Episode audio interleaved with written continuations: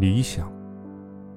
我知道，我把这世界说得太理想化了。可是，我并没有错。如果没有理想，这世界将会是一种什么样的面貌呢？理想，在实现以前有很多名字，他们是幻想、妄想、白日梦和不可能。可是，就是它。使得一个只能爬行的看鸭子的小男孩，变成了受众人崇敬的学者与勇者。